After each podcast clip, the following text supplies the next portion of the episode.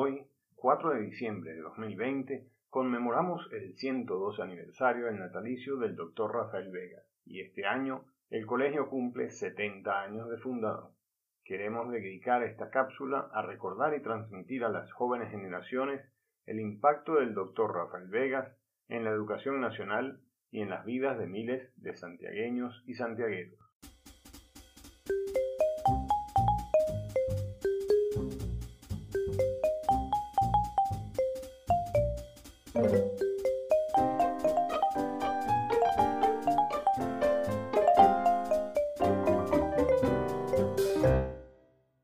Rafael Augusto Vega Sánchez nació en Caracas el 4 de diciembre de 1908, hijo del doctor Luis Vega Sanabria y doña María Sánchez Navarro de Vega. Tuvo seis hermanos, de los cuales él fue el menor. En el año 1928 Mientras estudiaba el cuarto año de medicina en la Universidad Central de Venezuela, se integra al movimiento estudiantil y es apresado en el Castillo Libertador de Puerto Cabello. Logra salir a París y un año más tarde regresa a Venezuela en la expedición del Falque, que desembarcó en Cumaná el 11 de agosto de 1929. En la primavera de 1931 vuelve a París, en donde permanece hasta el término de sus estudios de medicina. De vuelta en Venezuela, se le nombra director de la Casa de Observación para Menores y propone un plan de asistencia social para niños abandonados y delincuentes.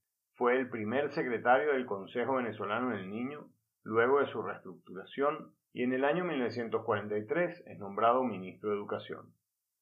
El 25 de julio de 1950 alcanza uno de sus más anhelados y costosos sueños, cuando logra fundar el Colegio Santiago de Caracas en una pequeña casa quinta ubicada en el cruce de la Avenida Los Cedros con la Avenida Los Javillos de la urbanización La Florida, hasta que en el año 1956 se muda a su ubicación actual en La Floresta. Entre sus objetivos estaba que el Colegio Santiago León de Caracas fuera un colegio laico, diseñado para la excelencia en la que se ofreciera una educación democrática y de alta calidad. Deseaba que fuera una institución inclusiva a la que los jóvenes provenientes de distintas clases sociales pudieran tener acceso y que destacara sobre todas las cosas por no ser un colegio más. Nos acompañan el día de hoy tres de sus nietos. Elizabeth, desde pequeña saliste de Venezuela, pero recuerdas de tu abuelo y del colegio. Hola, Miguel. Um, this is Elizabeth Chapman. I am the granddaughter of Rafael Vegas. And I am sending this message to um, honor his birthday, December 4th. And just to say that I have some very fond, fond memories of spending time with him in his school.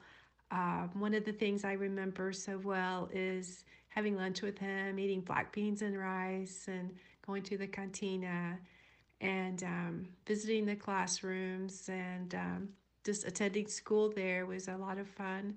The uniforms, the um, singing the national anthem out in the front um, curve area, the swimming pool, and I have just so very many fond memories of him. Very proud to be his granddaughter and proud of what he's done for his country and for the school there and the love that he had for education and the people of Venezuela.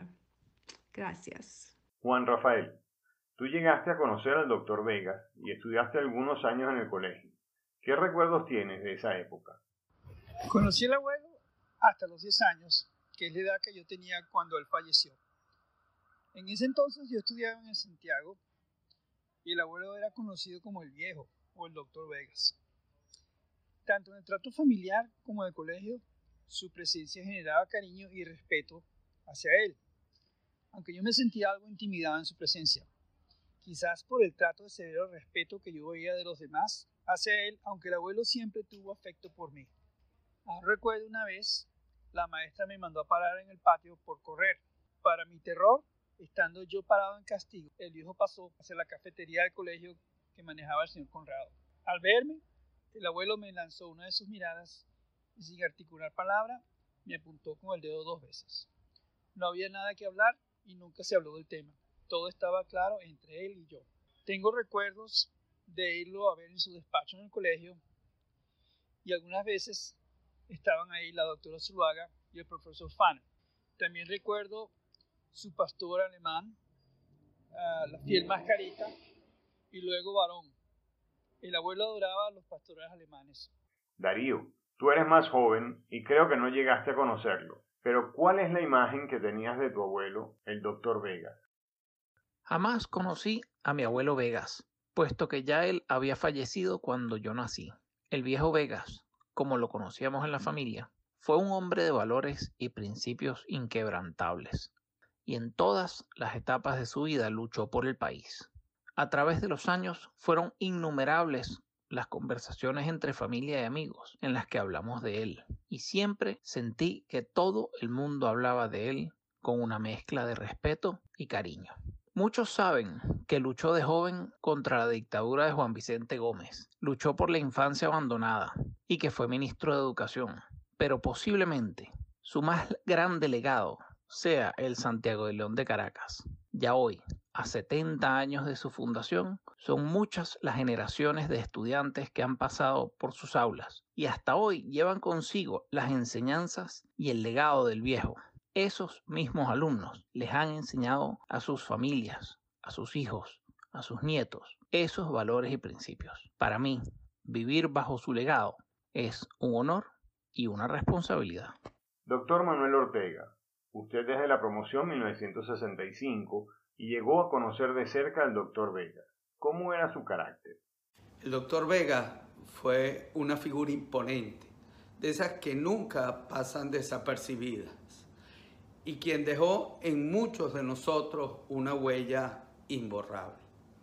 Rafael Vega era una persona honesta a carta cabal, intolerante con las injusticias, comprometido con la excelencia, quizás un poco autoritario, pero quien supo reunirse con un extraordinario equipo de colaboradores y quien decidió que su misión en la vida era formar varias generaciones de venezolanos de bien.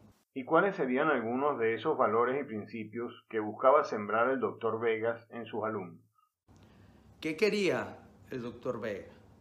Quería personas honestas como él, con principios claros, formados de la misma manera gente que estuviéramos comprometidos con la excelencia y con el servicio a nuestro país en las áreas que nos tocara y que nos sintiéramos que formábamos parte de un grupo que podía tener una acción importante en nuestra comunidad.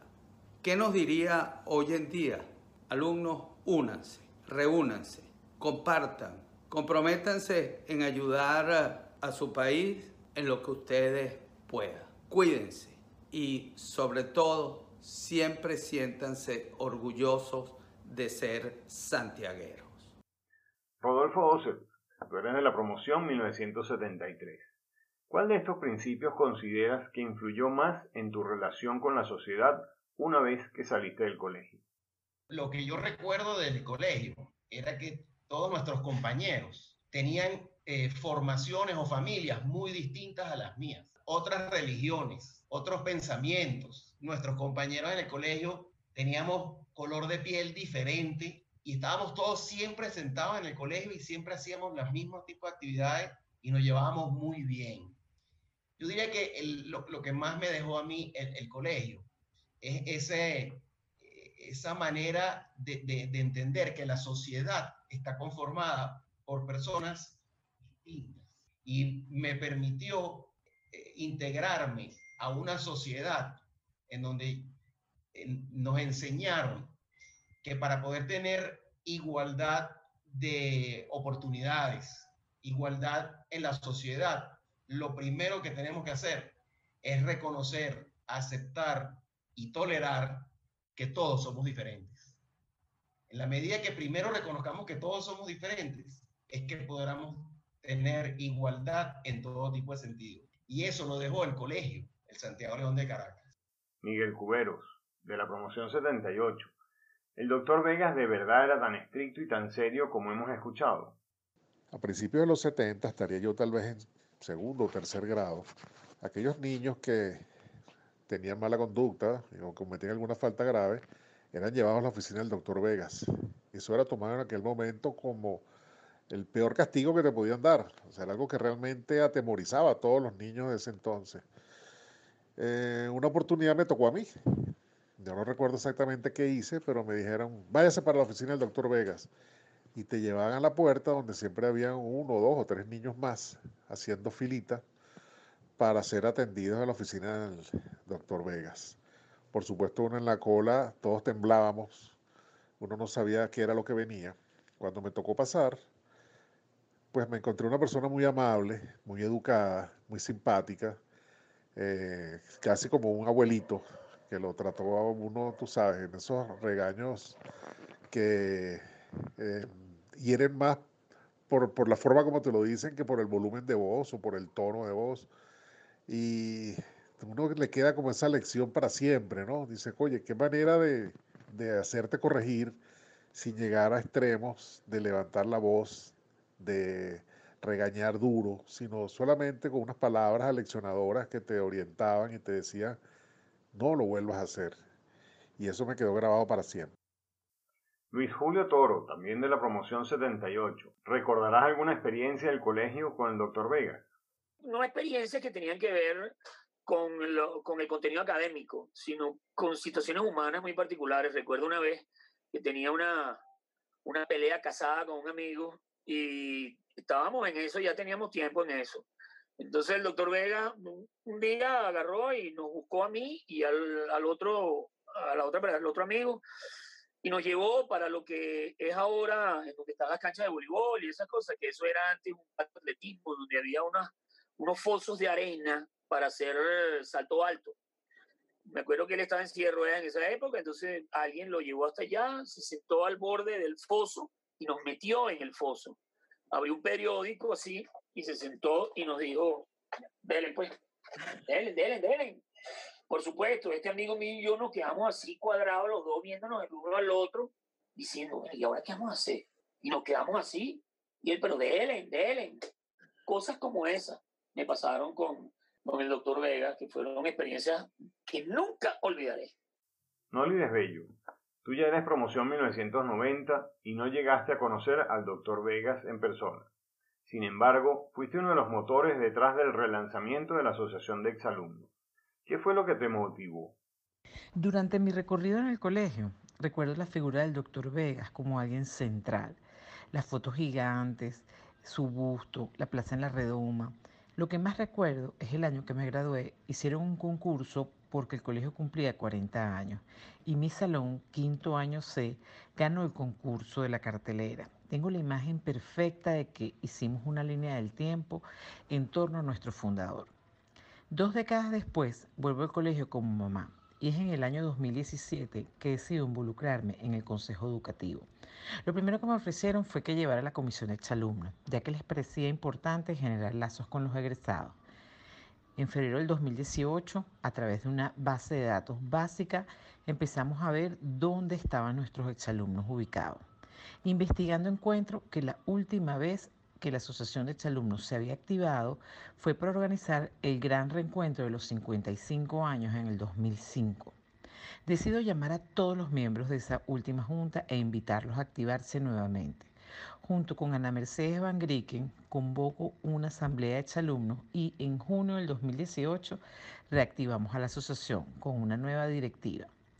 De febrero a junio, yo buscaba entender el propósito de una asociación de exalumnos y decidí estudiar a profundidad la vida del doctor Vega. Empecé con la biografía de Eduardo Casanova y quedé enamorada de su historia. Me leí el Falque, investigué sus cartas, conversé con el nieto, busqué una biografía más extensa donde conocí su historia familiar, entendí el contexto histórico en el que él se desarrolló y me quedó clarísimo que el objetivo más importante de la asociación era preservar el legado del doctor Vegas a través de sus exalumnos, velando de esta forma por el concepto educativo que él construyó y que muchas personas han preservado a lo largo de, este, de estos 70 años. En estos tres años de la asociación he podido conversar con exalumnos que tuvieron el privilegio de conocerlos y me he convertido en una fanática de su legado. Donde tengo que dar unas palabras, lo nombro, lo cito y creo que el enamorarme de su historia y su visión ha marcado la diferencia. Considero que debemos bajar como propósito desde la asociación sus ideas, su visión educativa en los alumnos durante su paso por el colegio. El doctor Vegas es nuestro mejor activo por siempre y como él decía, no somos un colegio más y es palpable al observar el perfil del egresado que se ha formado en sus aulas. Él quería que los santiagueros se reconocieran donde estuvieran e hicieran clan. Y en eso estamos trabajando día a día con la ayuda de todos. Y como preguntamos en nuestros conversatorios y live con santiagueros, ¿qué crees tú que te diría Vegas? Me diría, te tardaste mucho en activarte, pero lo están haciendo por el camino del bien. No importa cuánto se tarden, sean constantes. Eso es lo importante. Juan Vicente Serpa, promoción 1985 y presidente de la Asociación de Exalumnos. ¿Qué mensaje tienes para la comunidad de Santiago? Ser egresado del Santiago León de Caracas es sin duda un gran honor. Como bien sabemos, y, y fue su objetivo, no es un colegio más, es un colegio fundamentado en una serie de valores eh, importantísimos y ahí está nuestra responsabilidad. Somos el legado viviente, somos la voz viva que recuerda justamente todos esos valores sobre los cuales el doctor Vega montó todo el programa de desarrollo y educación al cual fuimos expuestos y sobre el cual fuimos entrenados, fuimos moldeados.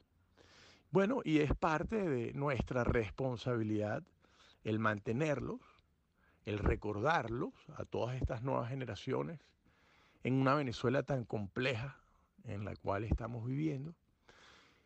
Y además es nuestra responsabilidad el de unirnos, el de congregarnos, el de encontrarnos, el de generar comunidad, no solo por el tema de mantener esos valores que son fundamentales porque son básicos para el desarrollo de un gran país, de ese país sobre el cual él peleó, sobre el cual él, soñó y sobre el cual nosotros en conjunto soñamos que puede ser, esa Venezuela que puede ser, esa Venezuela que todos queremos. Pero además porque juntos como santiagueros tenemos una voz mucho más poderosa que como individuos. Con lo cual los invito a formar parte de este gran programa, de este, de este gran esfuerzo que estamos haciendo en la Asociación de Exalumnos para juntarnos, para encontrarnos, para sumar, para agregar valor entre nosotros y para las distintas comunidades sobre las cuales convivimos. Gracias a todos los que han participado, gracias a todos los que hoy forman parte de esta gran comunidad e invito a todo el que escuche este, este voice, este, esta grabación, a que nos acompañe. Eres uno de los nuestros y te estamos esperando. Abrazos y que todos tengan una feliz Navidad.